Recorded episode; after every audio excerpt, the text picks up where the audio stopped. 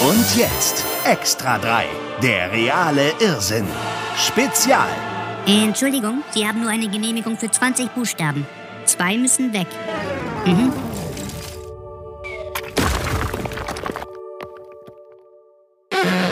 Deutschland, das Land der Dichter und Denker, der Bürokraten und Verordnungen, kurzum das Land der tausend Realsatiren. Los geht's heute in Stapelfeld und mit der Erkenntnis, nichts im Leben ist erhebender als eine Erhebung natürlich. Hier, was hat sich Rapunzel nicht gefreut, dass sie so hoch oben im Turm wohnen durfte? Oder diese zwei. Super happy, weil zig Meter über Meeresspiegel und eine topglückliche Zukunft vor sich. Oder dieser Herr. Der kommt bestimmt gleich oben an und kann sich erstmal schön ausruhen. Oh, doch nicht. Aber jetzt. Nee, schon wieder. Moment mal. Könnte es etwa sein, dass solche hohen Erhebungen gar nicht immer so wünschenswert sind? In dem Fall hat Stapelfeld genau das Richtige für Sie. Feinstes Edelstahlgeländer. Edle Hölzer. Solide Bauweise. Die Stadt Hamburg und die schleswig-holsteinische Gemeinde Stapelfeld proudly present die neue Aussichtsplattform mit Blick auf eine Wiese. Ja, da staunen die Spaziergänger begeistert. Als ich den Aussichtsturm das allererste Mal gesehen habe, da habe ich doch gedacht, es ist ein Scherz. Finde ich gerade so ein bisschen, bisschen nutzlos. Man sieht ja nichts. Aber natürlich, schöne Natur auf 1,70 Meter. Das ist natürlich irgendwo ein bisschen witzlos. Ich kann mir auch zwei Kästen Bier mitbringen, leere und mich darauf stellen. Da sehe ich wahrscheinlich, habe ich den gleichen Ausblick. Vom Boden aus genießt die Spaziergängerin schon einen wunderschönen Blick auf das Stapelfelder Moor. Aber von der Aussichtsplattform aus eröffnet sich hier eine noch viel schönere Sicht auf das Stapelfelder Moor. Der Blick von oben ist eben ganz anders als der Blick von unten. Hä? Und was ist jetzt der Unterschied? Gut, nicht jedem wird gleich die Besonderheit dieser Aussichtsplattform und ihrer Lage klar. Auch nicht manchen Bauarbeitern. Dann habe ich hier irgendwann beim Spazierengehen die Bauarbeiter getroffen und die sollten hier noch irgendwas machen. Und die haben mir dann erzählt, dass sie äh, den Aussichtsturm nicht finden konnten und sich dann königlich amüsiert haben, als sie diesen dann entdeckt haben. Ja, die Plattform ist nicht so groß, aber das Bezirksamt Hamburg-Wandsbek weiß, was man hier sehen kann. Wir haben hier hinten den Wiesenweiher, das kann man jetzt vielleicht nicht genau sehen, aber da hinten liegt der Wiesenweiher und in diesem Wiesenweiher sind eigentlich das ganze Jahr über verschiedene Vogelarten ähm, zu beobachten. Der Wiesenweiher. Um diesen Blick reißen sich all die Besucher der Plattform. Ich stehe hier unten genauso schön und genieße hier die Reiche Feldmark. Ich ahne ungefähr, wie teuer es ist. Deutsche Wertarbeit hat schon seinen Preis. Die Plattform hat 27.447 Euro und 9 Cent gekostet. Ging nicht billiger. Hamburg hat ähm, sehr strenge Vorgaben, was die Sicherheit ähm, solcher ähm, Stege, Plattformen und so weiter betrifft. Und die werden geprüft, die werden nochmal ähm, nachträglich geprüft. Und es ist äh, gutes Eichenholz, was wir auch verwendet haben. Und gutes Eichenholz ist gerade so teuer. Noch ist nicht so viel los an der neuen Aussichtsplattform. Aber das ließe sich ja ändern. Man könnte noch so ein äh, Fernrohr hinstellen mit so einem Münzeinwurf. Vielleicht kriegt man da noch ein paar Besucher angelockt, die da reingucken. Gute Idee. Das können die Bauarbeiter ja das nächste Mal dahinsetzen, falls sie die Aussichtsplattform wiederfinden. Und unser Blick schweift jetzt ins tiefste Nordhessen, nach Kassel. Nicht nur bekannt für Deutschlands älteste Fußgängerzone und die Kunstausstellung Documenta, sondern auch als Wahlheimat der Gebrüder Grimm. Und wer erinnert sich nicht gerne an das Märchen vom kleinen frechen Schlosser, der mit Hilfe der Feenzauberwurzel mir nichts, dir nichts alle Stallschlösser öffnet und sämtliche Pferde klaut? Total einfach. Die Königstochter findet das natürlich irgendwie toll. Der freche Schlosser erobert ihr Herz und Ende. Auch wenn es dieses Märchen eigentlich gar nicht gibt, so könnte die Geschichte doch glatt aus Kassel kommen. Nur, dass man hier nicht mal eine Feenzauberwurzel braucht.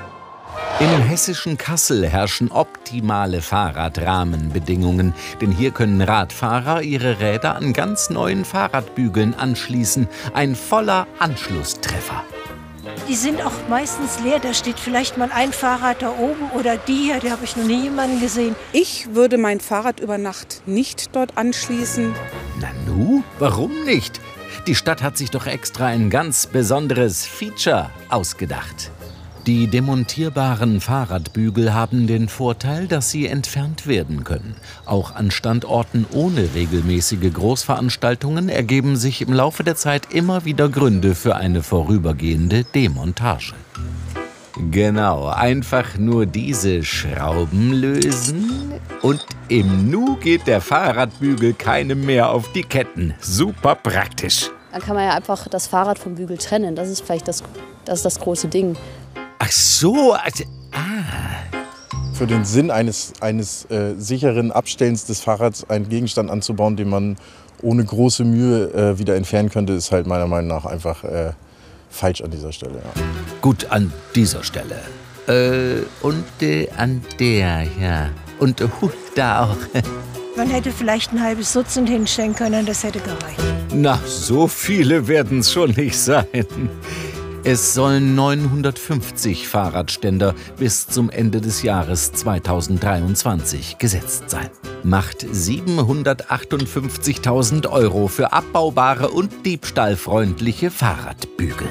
Erstmal, ist, wir waren völlig überrascht, dass das gemacht wurde. Und dann die Anzahl und das Geld, was dahinter steckt. Wie nennt man das? Fusch am Bau, ne?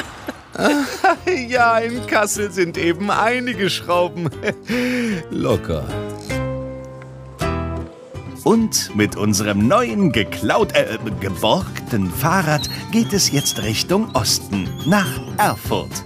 Südlich vom Hauptbahnhof im Stadtteil Löber Vorstadt liegt der Stadtpark, der offiziell Clara Zetkin Park heißt, bekannt nach der Kommunistin und Frauenrechtlerin, Hallo. auf deren Gehirn übrigens heute noch das Moskauer Institut für Hirnforschung aufpasst.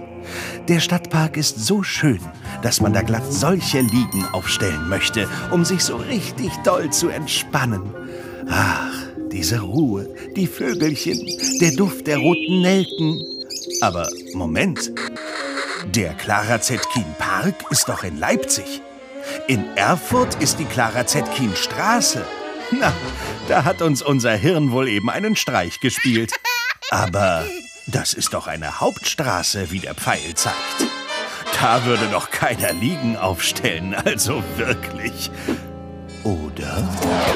Sie wollten schon immer mal lässig auf einer Liege lungern und ganz in Ruhe Autoverkehr beobachten. Dieses spezielle Rauschen einfach mal genießen. Dann kommen Sie nach Erfurt. Denn hier wurden Relaxbänke direkt an die Hauptverkehrsstraße gestellt. Die Leute sind begeistert. Es wäre mir zu laut. Ja, Ja. also mir auch. So mitten Ja. auf der Straße. So auch nicht gesund. Also Nein, die Abgase. Wir Ja. setzen uns lieber im Garten. Ist ein bisschen laut mit den Autos. Ich glaube, wenn vom Thai Essen da wäre, wäre auch noch nett. Wobei die Autos sind schon noch präsent. Aber so würde ich hier nicht sitzen wollen. wer hatte denn die Idee überhaupt Die Stadt Erfurt. Sie plant eine große grüne Umgestaltung der Clara-Zetkin-Straße. Und die Relaxbänke sind der Anfang. Pittoreske Blumenkübel zum Schutz vor Autos runden das urbane Gartengefühl perfekt ab. Es kostet auch nur 50.000 Euro. Viele Stadträte in Erfurt sind voll des Lobes und sagen dazu, Grandiose Steuerverschwendung, also das ist ja Und äh, dann stellt man Bänke an eine Hauptverkehrsader, ist aus meiner Sicht genau dasselbe, wenn man vor der Autobahn grillen würde. Man hat Abgase, man hat normalen Straßenstaub. Wer möchte sich da mit seinem Kleidchen als Frau äh, auf so, ein, so eine Sitzmöglichkeit setzen? Gell? Ähm, ich glaube, Gemütlichkeit ist was anderes. Gemütlich war gestern. Hier zählt beim Chillen der Erlebnisfaktor. Direkt an der Relaxbank tobt das Leben. Die Planer der Stadt Erfurt freuen sich jedenfalls, dass ihre grüne Relaxoase so gut ankommt. Wir als Planer machen einen Plan, gucken da drauf und finden ihn immer ganz schön. Wir haben aber auch festgestellt in der Vergangenheit, dass Leute solche Pläne nicht immer lesen können. Dabei ist nicht hören können viel wichtiger. Tja, chillen in der Stadt will gelernt sein. Man muss sich auch etwas Mühe geben. Aber ist schon ein bisschen laut, oder? Wenn wir die Straße fertig umgebaut haben, wird es aber auch ein bisschen leiser werden. Da kommt ein Flüsterasphalt rein. Ja, super. Dauert nur noch zwei Jahre. So lange kann man sich ja behelfen. Kommen Sie nach Erfurt zum Straßenchillen. Auch mega lässig die Kuh. Ein so freundliches Tier. Sie gibt uns Milch und sogar Hamburger. Und dafür sollten wir Menschen uns mal erkenntlich zeigen. Zeit, etwas zurückzugeben. Zum Beispiel eine nette Karte. Oder vielleicht doch mal was Größeres? Ein Geschenk. Hm, was könnte man einer Kuh schenken? Vielleicht was fürs Büro? Einen Laptop? Vielleicht, oder? Wenn Sie jetzt einwenden wollen, aber Kühe haben doch noch nicht mal einen Internetanschluss. Dann kennen Sie Zapel im Landkreis Ludwigslust-Parchim aber schlecht. Der Landkreis Ludwigslust-Parchim setzt auf Hochgeschwindigkeit. Hier auf dem platten Land werden Leerrohre verlegt für das superschnelle Glasfasernetz. Bis in die letzte Ecke, etwa in Zapel. Wie es aussieht, haben die hier auch das Glasfaserkabel entlang einer Kuhweide gelegt, bis hinten zu einem Heulager. Diese Scheune da hinten ist ein reines Heulager, schätzungsweise 300 Meter, einfach in die Walachei verlegt. Ja, natürlich, denn es gab ja Fördergelder und das nicht zu knapp, schreibt der Landkreis. Grundsätzlich ist der Rahmen der Maßnahme und die Förderung durch Bundes- und Landesprogramme geregelt, die eine hundertprozentige Übernahme der förderfähigen Kosten beinhalten. Ja, wenn Bund und Land alles zahlen, dann kann der Landkreis auch Leerrohre in die Leere legen. Fördergelder sind Steuergelder, ähm, würde ich mal so sagen. Also es ist ja nicht einfach äh, hergezaubertes Geld und von daher bezahlen wir das alles. Aber dafür bekommen ja alle etwas, so auch im Hagenower Ortsteil Scharbow. Hier wurde sogar ein ganzer Kilometer frisch verlegt entlang dieses Feldwegs bis, ja, bis hierhin. Dort wohnen diese Kühe. Klar, dass die auch einen Anschlusskasten brauchen. Die Endstation, Anschluss Kuhweide Scharbow Nord, am äh, Glasfaseranschluss für die Kühe. Das hat nicht jeder, dass die Ochsen hier Internet haben. Ein echter Kuh-Working Space eben. Dafür sind die geschätzt rund 50.000 bis 60.000 Euro, die diese Strecke gekostet hat, gut angelegt. Und das ist jetzt so für die Rinder hier. Ja, genau. Hm, Wahnsinn. Damit die selber den Schlachter bestellen können. Anscheinend brauchen die Kühe gutes Internet. Vielleicht soll da demnächst mal irgendwie ein Livestream erfolgen, dass äh, rund um die Uhr da die Kühe gefilmt werden. Ich weiß es nicht. Eben, man weiß ja nie, was hier noch mal hinkommt. Auf der Scharboer Kuhweide möchte man sich alle digitalen Möglichkeiten offen halten. Ein späterer Bedarf auch an dieser Stelle ist nicht ausgeschlossen. Wenn die Rinder später mal ihren QR-Code laden wollen, dann ist hier schon alles picobello vorbereitet. Anders als bei Herrn Westphal zu Hause. Das kann ich hier im Internet prüfen. Auf der Seite des Versorgers gebe meine Postleitzahl ein, Straße und Hausnummer. Und im Ergebnis kommt, Ihre Adresse befindet sich nicht in der aktuellen Förderung. Warum soll man auch einen Glasfaseranschluss bekommen, nur weil ein Leerrohr vor der Tür verlegt wurde? Das ist dasselbe, wie wenn ich sage, ich baue Schienen, aber es fährt kein Zug. Es fährt kein Zug, doch die Schienen liegen schon im Nirgendwo. Manchmal will man aber auch irgendwo hin statt nirgendwo hin. Dieses Schulkind zum Beispiel möchte gerne in die Schule. Diese Zebraforscherin in den Zoo. Genau genommen möchte das Kind wahrscheinlich ebenfalls lieber in den Zoo als in die Schule. Aber leider gibt es Schulpflicht. Schade, so viele tolle Tiere im Zoo. Ja, ja, auch du, Zebra. Als Zebraforscherin möchte ich anmerken, dass Zebras nicht wiehern, sondern einen bellenden Laut von sich geben. Klingt so ähnlich wie Quagga.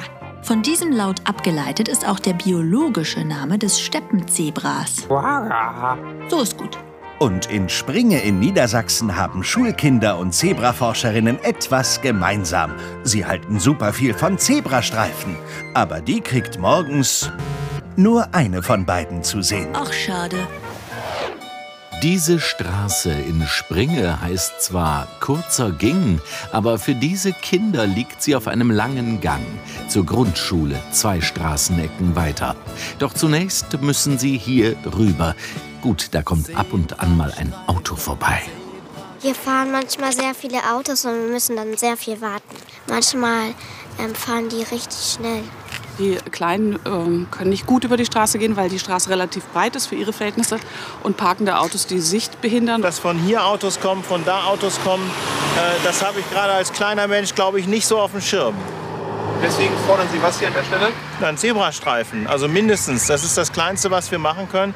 Und es wäre natürlich ganz wunderbar, wenn es für alle hier erkennbar wäre, Achtung, ich muss aufpassen. Da kann ja jeder kommen. Gut, dass es eine Behörde gibt, die aufpasst, dass es nicht so viele Zebrastreifen gibt, das Verkehrsministerium in Hannover. Dort achtet man auf Recht und Ordnung, vor allem auf die Straßenverkehrsordnung. Man kann nicht einfach so überall einen Zebrastreifen einrichten. Man braucht 50 Fußgänger in der Spitzenstunde, die diese Straße überqueren. In Niedersachsen haben wir noch mal eine eigene Richtlinie gemacht. Da braucht man 30 Fußgänger, um eine Straße zu überqueren. 30 Fahrbahnquerer pro Stunde. Na, und wie viele haben wir denn hier? Der Bürgermeister hat persönlich gezählt und Autos und Fußgänger aufgeführt. Sein Ergebnis? Das sind immer so ungefähr 21 Schülerinnen und Schüler, die dann hier äh, tatsächlich queren.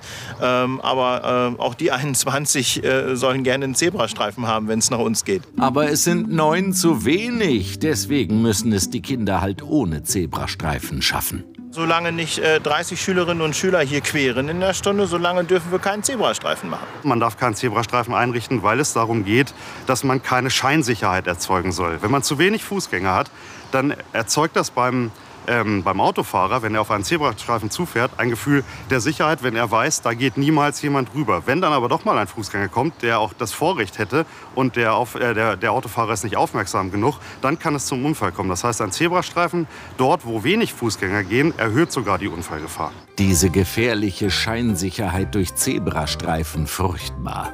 Im Umkehrschluss hilft hier nur echte Gefahr, einen Zebrastreifen zu bekommen, auch bei weniger als 30 Überquerern pro Stunde.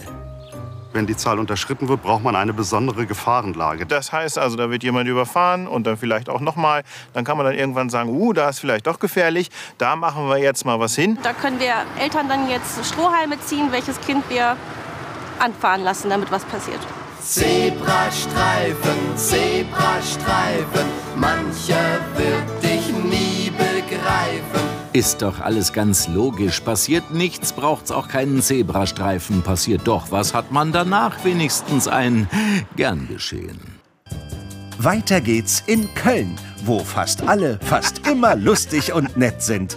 Freundlichkeit mag ihre Grenzen haben und einige behaupten, in Deutschland verlaufen die entlang der Stadtmauer von Köln. Vielleicht um den miesepetrigen Rest draußen zu halten, wurde Köln 1259 die größte Festungsstadt nördlich der Alpen. Mit riesigen Stadtmauern und ganz vielen Wachen. Das hier wird übrigens mal der Dom. Im 15. Jahrhundert waren es täglich 381 Mauerbewacher. So viele. Ab dem 17. Jahrhundert übernahmen das Stadtsoldaten, die allerdings so wenig verdienten, dass sie nebenbei Strümpfe strickten und auf Kinder anderer Leute aufpassten. Super nett, aber auch etwas bedauernswert, oder? Wie schön, dass sich die Zeiten geändert haben. Heute haben die Wachleute viel weniger zu tun, aber dafür nimmt Köln jede Menge Geld zur Hand. Morgens 9 Uhr in Köln. Dieser Wachmann beginnt seinen wichtigen Job, schließt sein Büro auf, lässt Licht hinein und geht dann auf Patrouille. Auf Pinkelpatrouille. So steht jetzt hier eine Toilette äh, und daneben steht ein Häuschen, äh, wo dann ein Mitarbeiter drin ist, der die Toilette bewacht. Seit Juni 2022 wird diese einzelne Toilette zwölf Stunden am Tag bewacht. Auf keinen Fall mit Kamera. No, no, no, no, no, no. Haben Sie sich also sehr sicher gefühlt beim äh, Geschäft? Ja. Ich denke, dass das nicht notwendig ist. Also man muss so eine Toilette nicht so stark bewachen. Wir haben zwar schon viele Städte besucht, aber sowas habe ich noch nie gesehen. Aber so ein WC-Wachmann ist doch wahnsinnig wichtig. Die Stadt schreibt, die Bewachung ist notwendig, um die Nutzbarkeit des City-WC zu gewährleisten und eine missbräuchliche Nutzung zu verhindern. Nach der Eröffnung der 150.000 Euro teuren Toilette 2015 wurde sie nicht nur für die Notdurft genutzt, Edelstahl nicht nur für edle Zwecke. Die ist dann aber ganz schnell äh, zu einem äh, Druckraum äh, von den äh, Junkies äh, umgewandelt worden. Und das hat dann auch wieder viele Probleme gebracht. Weil am nahen Neumarkt die Drogenszene floriert, wird die Toilette wenige Monate nach der Eröffnung dicht gemacht für mehr als sechs Jahre. Eher ein Griff ins Klo. Was kann man da nur tun? Wir müssen hier ganz besonders den Sumpf der Dealer müssen wir trockenlegen ne? und den Menschen, die davon haben, denen muss geholfen werden. Wäre ja mal eine Idee, aber man kann auch das Klo bewachen. Und so ein Einsatz mit viel Herzblut und Liebe zum Detail, der kostet halt auch ein bisschen.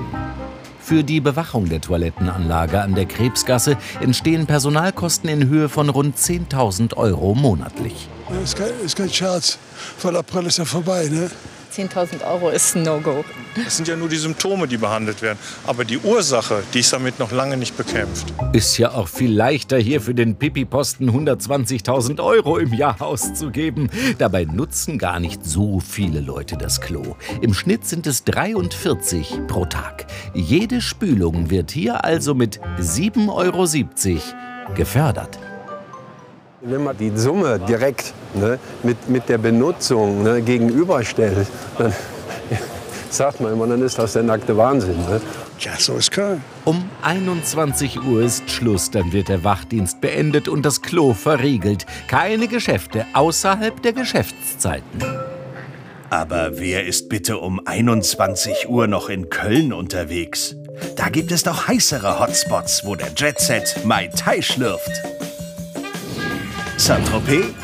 Ja, okay. Aber wie wär's mal mit Kassel?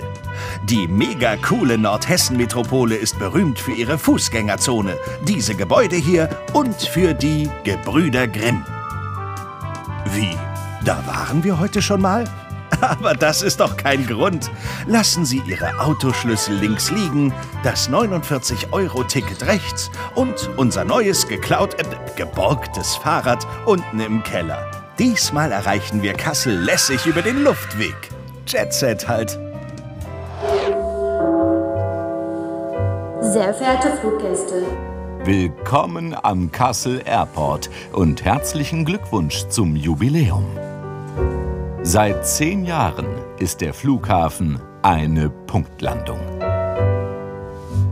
Wir sind ein, ein Flughafen der Region und wir wollen den Mobilitätsbedarf der Region so gut es geht abbilden. Und so beflügelt der Mobilitätsbedarf der Region die weitläufigen Airporthallen mit vitalisierender Geschäftigkeit, lässt in den Fluren des Flughafens den Strom der Reisenden pulsieren.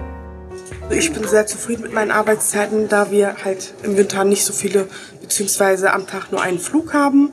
Die drei Stunden ne, gehen auch dann ganz schnell rum. Im Sommer ist natürlich mehr besetzt, dann haben wir auch mal vier Schalter offen. Ja, denn im Sommer starten am Kassel Airport sogar bis zu zwölf Urlaubsflieger in der Woche. Der spürbare Jetset der weiten Welt beflügelt Scharen von Fluggästen bis zu 132.000 im Jahr. Genauso viele wie am Frankfurter Flughafen. Äh, pro Tag. Ähm, Hochbetrieb auch im Flughafen Tower. Ich glaube, mehr geht immer, vor allem im Winter. Also da wäre mehr manchmal auch recht schön, ja. Das erhebende Erfolgsrezept des Airports, die exponierte Lage inmitten nahezu unerschlossenen Luftraums. Drumherum gibt es lediglich den Flughafen Hannover und Dortmund und Frankfurt am Main. Und so, mit diesem einzigartigen Standortvorteil fliegt der Airport Kassel seit 2013 einen steilen Erfolgskurs. Das Defizit 2022 soll laut Wirtschaftsplan bei rund 5,08 Millionen Euro liegen. 2021 lag es noch bei 5,35 Millionen Euro. Dafür kostete der Bau des Flughafens das Land Hessen und die Kommunen lediglich bodenständige 280 Millionen Euro. Der Flughafen ist gebaut, das ist eine politische Entscheidung von äh, vor 20 Jahren äh, politisch Verantwortlichen getroffenen. Ich war mit dabei, will ich ausdrücklich sagen, und ich stehe auch nach wie vor dazu. Aber mir wäre es lieb, wenn man jetzt mal den Status quo äh, einfach akzeptiert. Eine willkommene Abwechslung zum stressigen Flugbetrieb, Yogastunden im Terminal. Der Flughafen an sich macht ja schon Yoga. du spürst diese Wärme des Sandes unter dir und kannst es dir so richtig schön gemütlich machen. Runterkommen statt abheben. Der Kassel Airport, Hessens Luft Nummer 1. Unser nächster irdischer Irrsinn führt uns nach Aschaffenburg. Für eine Anekdote aus Aschaffenburg reicht unsere Sendezeit leider nicht mehr aus. Da empfehlen wir lieber einen Besuch im Stadtarchiv in der Wermbachstraße 15. Gleich nebenan in der 13 hat übrigens mal der berühmte Komponist Franz Liszt übernachtet, der in Sachen Berühmtheit allerdings getoppt wird von seinem Schwiegersohn Richard Wagner. Der hat nicht nur urgermanische Hörnerhelme und einen super komischen Bart erfunden. Laut Joe DeMayo aus New York, dem Gründer der Heavy Metal Band Manowar, ist Wagner auch der Urerfinder des Heavy Metal. Man lernt nie aus. Und genau darum auf nach Aschaffenburg. Unterrichtsbeginn im fränkischen Aschaffenburg. Auch hier ist die Bildungsmisere noch nicht abgeschüttelt. Und dann sieht man halt bei Konzerten, die meisten machen es gut, aber da sind welche dabei, das passt hinten und vorne nicht. Doch diese innovative Headbanger-Schule stellt das marode deutsche Schulsystem auf den Kopf. Eklatanten Bildungslücken begegnet man hier mit einem weltweit einzigartigen Ansatz bis in die Spitzen. Als ich davon erfahren habe, dass eine Headbanger-Schule eröffnet wird, habe ich mir gedacht, dass ich unbedingt den Helikopter lernen will. Ich habe mir das auch immer mal vorgestellt, sowas zu erlernen. Aber es gab ja keine Schule in Deutschland. Doch endlich gibt es sie, die erste Headbanger-Lehreinrichtung im Land der Dichter und Schwenker. Ja, also es gibt mehrere Ziele. Ein Ziel ist, länger Head zu bangen. Wenn man das ein bisschen professionell ähm, generiert und sich organisiert und nicht alles nur auf den Nacken äh, stützt, sondern auch den Torso mitnimmt und die ganze Bewegung. Und dann kann man das auch einfach länger.